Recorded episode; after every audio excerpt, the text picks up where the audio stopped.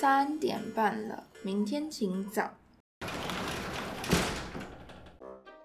你还在以为三点半银行就下班了吗？银行员的生活从现在才要开始。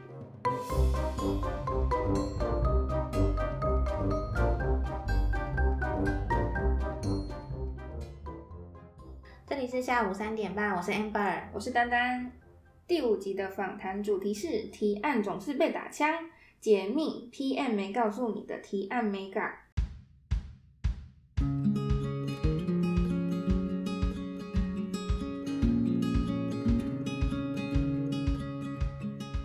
丹丹，你还记得前一集 PT 学长口中银行员的本职学能是什么吗？嗯，我想想哦，应该就是用逻辑把人家打趴在地上吧。你看，听学长那边讲，好像头头是道一样，像被他催眠，跟着他的话一路一路的向下想，然后就觉得哦，好像对，好像对，有道理耶。但是后想想，哎，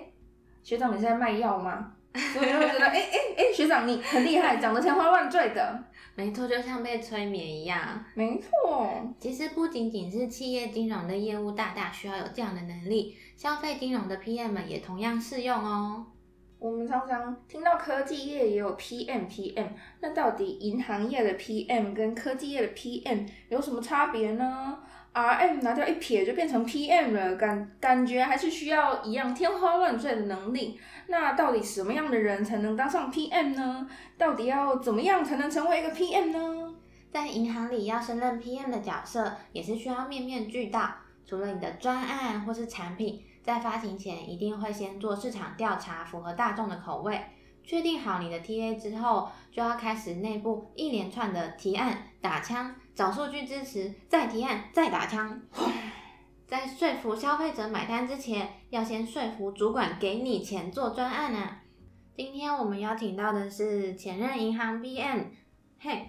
来跟大家聊聊他当初在银行从事金融卡 PM 的工作内容。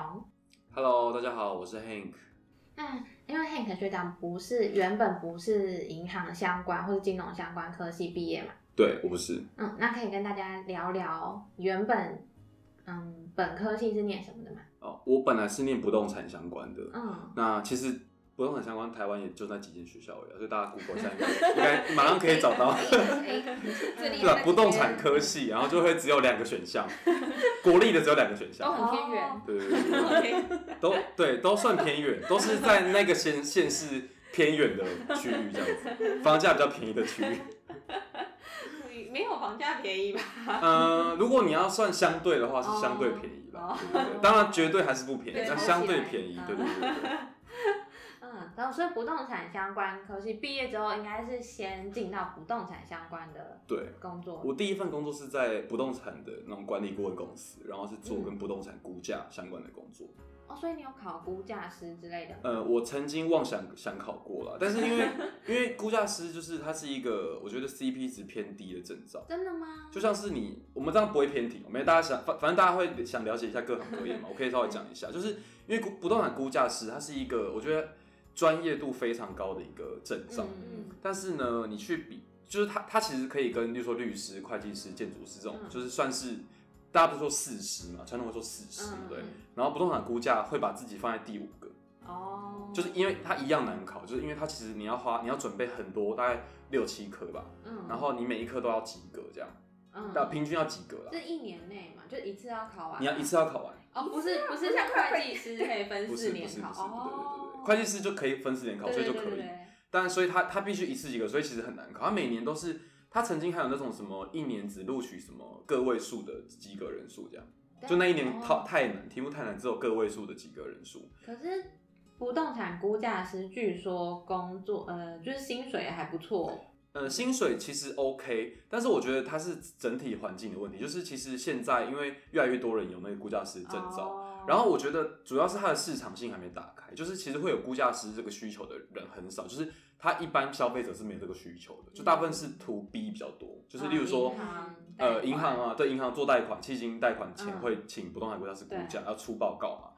那或者是，例如说一些会计师事务所，他们在做，例如说一些上市贵公司，哦，他们帮有你不动产对要要落进财报的时哦候，就会需要这个东西。或是保险业啊这种，就是比较图 B 端的。嗯哦嗯那图 C 真的比较少，例如说法拍啊，法拍会需要股东估价师，嗯嗯嗯但是其实一般，例如说一般人买卖时候不会找估价师，都是中介口头估一估就就出去了嘛，对 不对对？对，对或者对就是实价登录网站看对一下，嗯所以其房实仲什么的其实估价师在这个需求端，我觉得就比较少，哦除非说之前是有人讲过说，例如说要不要政府规定说哦什么时候估价师必须要出一个公证价格。嗯，嗯那如果他如果政府有相关的这种配套法令啊，或是规范出来的话，也许他未来就会很蓬勃发展，就会需求很多，那薪水可能就可以像顾会计师或什么很高这样。是目前是对，但现在我觉得是因为需求没那么多，所以薪水整体来说偏低，或者是就大者很大，就是有那几间大间的，嗯但小间的就是比较难活下去这样。哦，所以对这是你后来决定要转职的契机吗？那时候我其实我我那时候其实自己心里想法是这样，我觉得因为不动产这个行业其实很容易跟金融是最后是一起的。对，就例如说保险业里面会有嗯不动产投资部门嘛，嗯对不对？然后我那时候想说，哎、我我可能这条路走到最后，我会去保险业的嗯不动产投资部门，帮忙看一些不动产投资的一些东西。嗯，然后我想说，哎、那如果这样的话，感觉我的 end game 就是金融金融业业，我就会这样觉得，嗯对对就对。提那早进来啊。那我就想说，然后我那时候就想说，哎、那因为我又听说有人在考 MA 什么的，嗯我那时候其实对 MA 是什么东西非常模糊，嗯我完全不知道 MA 是在干嘛这样。哦，然后我就我就研究了一下，然后因为我身边有人就是去考对有嗯有在当 MA 在外商这样，然后我跟他蛮好，然后我就去问他说，哎、你 MA 大概要怎么准备，要嗯要考什么？然后然后他就跟我讲说，哦，你要怎么准备啊嗯？然后题目大概长什么样子啊嗯？然后你履历要怎么写啊？之类，他哦就所以教我那一时候下。你投了很多间吗？我只投一间， 哦没有，因为因为我投的时候哦已经是很后面的时候了。哦，对，就你说就是前面大间的可能都已经没错。如果有嗯卫生如果有在投 MA 的听众，应该知道，就 MA 是有一个有一个 pattern，就是例如说其实你可能差不十多一在月现在你大概开你始大概十一月开始准备，对嗯然后可能先投一些外商银行啊，对前面比较大间的，嗯嗯，然后投完之后，可能有一些本土的小银行或是比较末端的商业银行就会开始找。嗯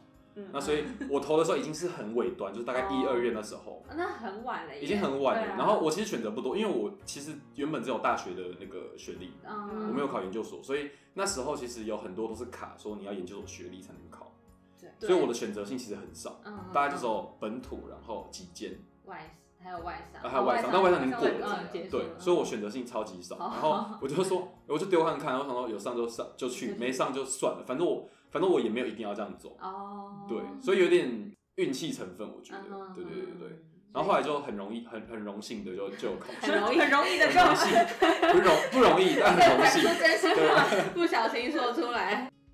因为现在是已经离职了嘛，对。那所以离开银行业之后，还有在尝试什么不同的工作吗？应该说离开那一份工作之后，我其实有短暂的去一下外商银行，嗯，然后我就发现外商其实就跟那时候你们前两集讲的那个外商银行的那个分享，其实我觉得大同小异。我觉得外商银行就是很目标导向，嗯所以你其实整个人，我觉得感觉有一种好像谁来做这个工作都没关系那种感觉，就是你会觉得嗯你你就是一个齿轮。的感觉就是你就是哦，你被装上去某个地方，然后让它运转，但是嗯好像这个是不是你不那么重要？嗯，然后，所以你其实你最后你只是要把你的成绩 deliver 出来，如果没有的话，你就会找，就是我觉得嗯被太换掉之类的，对类似，嗯就是因为他们的 KPI 就会写很明确嘛，就是说哦你就是要做这个东西。嗯，嗯然后我那时候我就觉得，因为我去的时候我就被 assign 到一个我觉得是不是那么好发挥的一个位置，它就是它就是比较偏，就是因为大家都知道银行现在很多都做线上的业务嘛，嗯对不对？然后我那时候被 assign 是一个比较传统的一个实体的通路的业务，哦，然后就那个通路本来就很难推了，然后他嗯他们又定了一个很高的 KPI，然后他们期待就是找了一个新的人之后，那个通路的缺就应该要被补起来这样。但是其实那个通路会萎缩是有它的原因在的，不是跟人手不足哦没有对关系，我觉得跟人手不足，嗯他们有点误会自己，嗯，对，哦，所以就我就我后来就觉得说，嗯而且做的东西太 routine 了，就是都嗯是一些你知道很每天重复做的事情，然后没有什么发挥创造力。然后虽然说那个位置是 PM，但是我觉得他很不像 PM，就是他其实都是在跟业绩，嗯，你都你就是要去 push 业绩这样，比较像业务的业务导 head，向一点，对，就是比较哦像是业务的头的感觉，就是因为业务的头要去管下面的业务嘛，对不对？嗯嗯只是说我是在管业务的头的下面的业务，但是我又没有实际上可以给他们任何的好处或者是激励方案，你懂你懂我意思吗哦所以我有点难施展手脚，就是就是说，我就只能只能打电话说，哎、拜托啦，那个某某哥，帮我再多做一点业绩啦，这样。人情啊而且你对我业只绩也不是你自己可以决定，对，业绩也不是是我决定，是上面早就定好，我只是来完成这个任务而就已。而且也是要看底下业务有没有办法配合跟帮忙。对，然后又很尴尬，就是啊业务好像很难哦你想，就是他们的老板不是我，你知道吗？他们老板他有上面他的老嗯板，可能是分行端的老板，嗯对不对？那他就是下面的业务。对，但是我我就是一个很奇怪的角色，我要用一个超然的一个角色去说服他说帮我多做点业绩，但是我没有办法给他任何的处罚或是奖励，嗯，奖励也没有办法没有吧？因为他奖励是另外一个 team 的设计的，外商就是很功能性的划分，哦你知道吗？所以那你你这样算是什么方选？就 PM 啊，我就是某一个 产品的 PM，但是是产我没有品办法，我没有办法设设定奖励，因为 incentive team 是另外一个人。所以你是要设计那个产品嘛？就对是在实体通路销售的那个产品。对，但是重点是他们产品已经设计好了，因为外我觉得外商有一个很特别的是他们的产品的变动性很低，你知道吗？你是说，比如说基金里面可能就只有，呃，就能包装的就那几项。对，它变动是很低，所以其实你的 PM 就是你就专门去卖那个东西就好了，你不需嗯要熊康熊胖，你不要 不用想什么行销方案要推那个产品，你就是用原本的方案去推那个产品。那要 PM 做什么？这样不对，是所以我就 PM 觉得吧很奇这怪。样来到 PM 就就让安利来就好了。 所以它其实我觉得它的定位比较像是业务推广或什么之类，比较不像 PM，但是他们是把它放在 PM 的 role 里面，所以我就觉得很奇怪。所以你要就是产出报表之类的吗，没错，我整哦所以天你跑报表，有没有？ 然后呢我你知道我每天我那时候就是业有时候务扯管理。对我业务管理没错没错，我那时候整天哦、我一早去，因为他们他们有很多，就是你知道，我觉得外商公司还有一个很大的重点是，因为它的 IT 不在 local，嗯，所以它很多开发它都不会帮你开发，哦，所以你就要人工去产一些报表。嗯然后我就要我每天第一去的时候，我就要先跑大概五个报表，嗯然后我把那五个报表 combine 成一个报表，嗯，然后再把那个报表寄给大家，就说哦，这是昨天的业绩哦，嗯什么之类的。然后呢，下班前 呢，哦，那然后我还有什么？中午两点又要再产一个，又要又要拉嗯资料，因为它就有很多时间节点，我就要在那个时间节点上面去捞那个资系统的嗯资料啊，然后把它 combine 进来啊。然后下班前呢，我又要把当天所有的资料再汇集之后，然后再寄给大家说，哦，这是今天下班前的业绩。嗯嗯，我觉得很像是一个，我不知道，就是我觉得这个东西就是会被 AI AI 取代的那种工具。我懂我懂，就他他其实只没错要他其实只要写一个程式，就对只要有 IT 高手写一个程式，就说我就每天固定时要拿几个抓什么资料，报然表后自动 login，然后对抓完之后会诊，对然后只是说他那个 Excel 设计很烂，就是很容易有 bug，你知 道吗哦，你说计算的时候嘛，对对对，他就会，例如说他有 bug，他就会跳 error，你知道吗哦，就会有那种设有计什么，对对对，但其实这个东西 AI 都可以完全取代掉，对，所以我那份工作就是一个会被 AI 取代的工作，可是你那个单位人很多嘛，没有很精简，我那个单位只有一，呃，下面只有两个。两个 PM，然后一个小老板，然后跟上面一个大老板是部长这样。哦，但还是有部长，就管你们三个人，，对他们三个人非常精简，外商都这样子，就很精简。哦，所以连是因为他把每个方选都切的很细吧，这可能是一嗯种，那另外一种，我觉得就是因为他就像那天讲的嘛，就是他可能给你比较多的薪水，但是他要你做超过一个人的事情，对对对但是我其实说是也没有加很多班啊，因为我那时候我觉得我整个心力就是有一点，我觉得我融不进去那个角色里面，嗯就是跟我的。等一下如果我分享到后面，大家就会知道我是一个什么样个性的人，就会知道为什么我没有办法 fit in 那个角色。我觉得、嗯对。哦，所以外商结束之后，是你目就是到你目前的工作状态了吗？对我目前就就是呃，我现在自己创业中，嗯然后我是做跟不动产有关，又回到老本行这样，嗯对对对。然后我是做跟包租代管有关的工作，嗯，对，就是简单来说，我们就是去呃市面上找一些房东，然后请他们把房房地产就是委托给我们做管理。嗯那管理完之后呢，我们可能会做一些 remodel，就是帮他稍微做一些轻装修，嗯嗯，然后轻装修完之后再把它租给其他的租客，这样子、对。所以白话来说就是二房东的概念啊。嗯不过我们是用公司的方式在经营。我觉得它算是一个蛮新的一个行业，就是因为传统来说，其实这个角色都是比较台面下的，就是对 under 嗯 table 嗯的一些运作这样。但是自从就是那个蔡英文政府他们在二零一八年底，就是正式推出了那个租赁住宅专法，嗯嗯之后呢，他们就想要把这这个行业就是台面化这样，所以现在越来越多类似这种公司出现，就是去呃，不论是我觉得它其实一一部一部分是为了去实现它的那个社会住宅的证件，因为社会住宅其实现在很多空屋嘛，对不对？嗯那他们希望说利用社会住宅政策去把空屋逼出来变成社会住宅，哦那政府可能会给他给房东一些补贴，或给房客一些补贴，哦但是政府不需要自己花大钱去盖社会住宅，因为你嗯其实盖盖房子很贵，而且你要买那个你要取得那个土地，其实是一个很贵的一个方案，嗯，而且它可能需求创造没有办法那么多，对，所以它就变相用一个政策去去 push 这些空屋出来变成社会住宅。那我们做的，那当然它社会住宅，因为社会住宅是其就是住宅的一种，呃，算是一种其中一种种类，就是说它可能比较偏公益性质的这样。但它整个租赁住宅专法里面，它也有规范到一般的包租代管，就是说哦你不一定，因为它社会住宅是有规定，例如说你的月收入要在多少钱以下，对然后你可能你双亲不能在那一个区域有房子啊，对嗯或者是你可能名下财产不能超过多少啊，嗯等等，它有这些规范。但但总还是有超过这些规范的人嘛，对不对？对然后也会需要租房子，嗯所以我们就是做那一块，我们比较没有在做社会住宅这样，哦，因为它因为它其实是有一些规范，就是你可能必须要公司要大到一个程度，你才能承接那样子的业务。嗯，所以我们现在是做一般的包租代管这样。那我可以我可以讲我的名称嘛，就是可以可以，对，我啊们我们的名称叫轻松租，所以大家如果有兴趣的话，可以上我们的那个 Facebook， Facebook，对哦我们 Facebook 粉丝团叫台北轻松租啦，但我们整个品牌叫轻松租。我们其实原本当时是想说，我们可能以后会做台北啊、桃园啊、哦台中，太远了吧，对，有点太远。那我所以我们现在是 focus 在台北这样子，嗯对对对对。所以如果有就是说听众有一些，例如说他们有家里有房子是闲置的，没有人管。那我其实我们有很多租就是房东端委托给我们管理，是因为他以前是懒得处理，但他又不想要处理任何房客的一些疑难杂症，你知道吗？哦，所以他就直接整个交给我，那所有研发就是我处理。所以其实是很多人是有闲置的空屋的哦，其实有很多哎、其实台北真的有很多人是就没有甚至租是 fucking rich，你知道吗？被你们逼出需求就是吗，很有，真的很有钱，然后他真的不 care 他房子放在那边，因为一来是他可能早就缴了贷款了，所以他不用缴贷哦款，然后二来是对他来说，他可能会觉得说，哦，房客好麻烦哦，他宁愿不要租，因为不要租就不会有麻烦事可。是那他留的那个房子可以做什么呢？他可能有小孩，他可能以后要给他小孩哦啊，那小孩可能现在还很小，他就，但他也不想要租给不认识的人。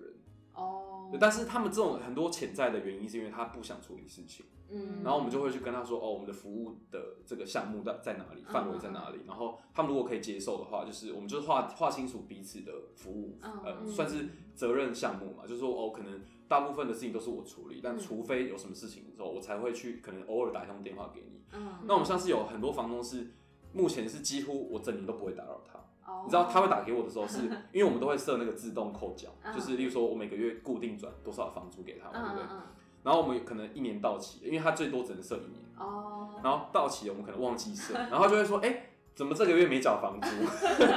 然后说啊，那个到期了，我们再重新设这样。嗯所以现在大部分委托给我们房东都是这样，就是他哦，所几以乎、你们是固定给房东一笔，对对对对对对，哦固定给他一笔钱哦，然后剩下的就是我们我们因为我们会去投资嘛，嗯帮他改善房子，嗯所以有些房东也是看上这个，就他觉得说我在帮他的房子加值，哦，因为其实房子久没人住，其实会坏掉。对，房子就是不能没人住、嗯啊。有些房东也是，其实每个房东就是有不同的破口，就是你要想办法怎么说服他。有些就是觉得说哦，有些就是懒嘛，啊，有些是他会觉得说他房子不能没人住，所以嗯但他又懒得管，这样。嗯啊，有些可能是他会觉得说，呃，如果有租金收入，他其实不要求多少钱，嗯嗯他就是有就好这样。哦，就有各种不同的要求很佛系对，那你就是看他要什么，那你嗯可以满足他，啊，那你自己也赚得到钱，就可以这个生意就可以成这样。其实就是刚刚 Hank 学长有讲到说服不同需求的房东对，没错。这一块，是不是可以跟当初你在银行业做金融卡 PM 的时候有点类似？就你要说服的对象会有很多种，其实我觉得是，嗯就是我觉得这我我的这一方面的能力，某种程度上是在那时候开始就培养起来，嗯，就是去洞察不同的需求这样子。嗯，对啊可以稍微说一下你最主要的一个专案产出，呃，好，我我觉得那时候我我自己最有感的一个专案，其实是我其实做超级多专案的嗯然后我最有感的是其中一个专案是跟一些公益单位合作的一个嗯专案。那那个专案其实包含两个公益单位的面向，一个是跟流浪动物组织，嗯有关，然后另外一个是跟就是同志 LGBT 嗯相关的一个公益组织这样子。嗯然后后来是跟这两个单位都都发了，就是算呃认同卡，嗯就是它是嗯就是联名卡的一种形式，但是它嗯会有一些公益的回馈机制这样子。嗯，所以当初在做这个提案的时候，你要怎么去找到你的受众？就当初你定义你这些专案的时候，你是从怎么样的角度出发？应该是说，我觉得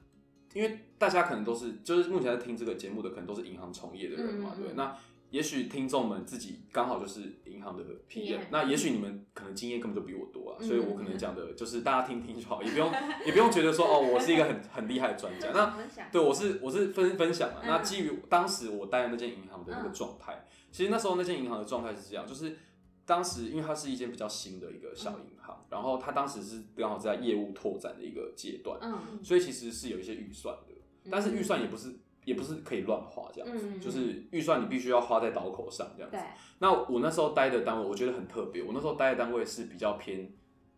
BD，就是 Business Development。嗯， 就是叫业务发展相关的一嗯嗯个嗯单位这样。但是呢，因为你知道银行小，我觉得小银行有小银行的好处，就是它可能会期望你做更多事，包含嗯其实我那时候从专案发想、对，提案，然后到整个提案通过之后开始做产品，嗯，到行销，到结案报告，全部都是我一个人做。哦银行全包哎、对，通常不会有银行会长这样子，对就对是一定会切好几个环好节好。用啊。嗯 嗯，对，通常就会，通常就是，例如说策略端就是一个嘛，对，对就是策略端就是负责产策略的嗯，企找划，受众，嗯呃对，，然后策略企划就是丢给下面的 BU 端，BU 端就会去看说，哦，这个企划我可不可以做？嗯，那或者是说，哎，你策略端可能有什么人脉，你可以嗯 pass 过来，然后我接这样，那我对去对完对成这个策略这样，就通常会切好几个环节。嗯但因为我是从发想到完成都是我一个 人做，所以我觉得相对来说，就是控制度很高。嗯，对，那我就我我就是一个喜欢掌握事情嗯的类型的人，这样，所以我才会说嘛，刚刚那个那个外商银行那个工作，就是完全跟我的个性完全不搭嗯嘎，嗯嗯，因为我是一个无法掌握任何事情我，不我不喜欢被 assign 事情叫我做这样， 对。嗯然后那时候我，然后再回到刚刚那个话题，就是说那时候银行是刚好处在一个大量要开拓客源的一个阶段，然后有一些预算，嗯然后我相信应该有很多银行，可能他们如果在做数位金融，可能现在也刚好就是处在这嗯个阶段这样。我们当时就是可能有每一个 account，就是例如说你获一个客进来，嗯你可能可以花多少钱的这个预算这样对，但你必须要确保说哦，这个客人你可能可以留得住他，或者是他的值是好的，嗯是我们银行要的目标客群等等的这样，所以你就要去做很多很多不同客群的筛选，嗯跟你想你到底什么样的，你到底想要什么样的人，这个对 study 这样子。那我们当时就是因为我觉得也是蛮有趣的，就是我当时跟一个同事，就是我们在闲聊，嗯就是说，哎、我因为那时候其实那时候的时空背景是二零一八，刚好就是同志议题是一个非常显学的一个是视线那一年嘛，对哦视线那一年，然后好应该是视线那一年吧，视线视线还是反正就是那一年，就是有不断有去立法院的一些嗯同方法的对对，对或者是去声援立法院嗯一大堆的嗯这个对，就跟同事讨论到这个话题嗯嗯，嗯然后我们就想说，哎，为什么银行都不敢做这个议题？嗯那当然有很多面向考量嘛，我们就我们就试着从银行的角度思考。第一个可能会有反对的声音嘛，因为当时其实是有两派声音的，嗯，有人很支持，有人非常反对。对，然后这两个几乎是水不溶于火，火不溶于水的一个状态，这样。那所以银行可能基于既有客群的这个嗯考量，他不会愿意做这个事情。嗯，然后第二个是因为对于银行来说，可能这群人太小众，所以对他来说，可能呃，也许大家都会说嘛，可能同志人口可能是全全人口，也许十 percent 或五嗯 percent 这么少，你有必要为了五到十 percent 的这个基数去做一个有点冒险的一个事情吗？嗯对不对？那第三个是银行的，我觉得银行的本质就是保守，对， 对，没有银行是很很会冲撞体制，我觉得没有。当然，我觉得大家也许可以期待新的银行那些什我么觉得将来很银难行啊啊，对，台湾的话但先不用了，对啊先，不金管不用会提，金管会在那就不要 想了。对，可是说真的，金管会对某些议题包装是不会插手的啦。当然，它是对你对啊产品本身插手。对对对，那我刚刚讲这个是比较偏议理题念的这种对嗯对东西，对对，基于我刚刚讲那三点嘛，所以银行其实很难做。嗯，那我当时其实，在那间银行，我觉得它就是我其实看准了几个时机点，就是第一个，我当时在那间银行，它就是很强调一些公益的一些东西，就是嗯他们本身的高层其实是比较热衷于做公益，嗯然后然后再来是我觉得高层其实呃蛮愿意听年轻人的声音的，嗯，对，然后第三个是我就是扒着当时的那个就是需求嘛，就因为我当时在各金嘛，然后要获客嘛，然后我就说，哎、我我当时当然包了一个很漂亮的大饼嘛，啊就是其实我觉得所有企划人员就是嗯你要计划要成功前呢，你一定要包装你的企划，嗯，就是是先不论到底做不做得到，嗯但是你要你你所有的假设都是必须要有一个根据的，你不能乱假设啊，就是你可以你可以用推论嘛，就说嗯哦，如果这个东西成的话，work 的话，可以预计可以有多少的这个获客数嘛，嗯，那我当然就包了一个数字嘛，当然最后可能 跟跟是不是有点落差，但我觉得整体的效果大家是满意的这样子，哦对对对。那我当时其实就是我觉得蛮算蛮人来疯的，就是我那时候就去跑去，因为我那时候是 MA，嗯然后我们就是刚好期末要有专案嘛，嗯对不对，然后就是需要跟那个我们的就是算执行长，嗯就是提出我们的专案嗯这样。然后我那时候就就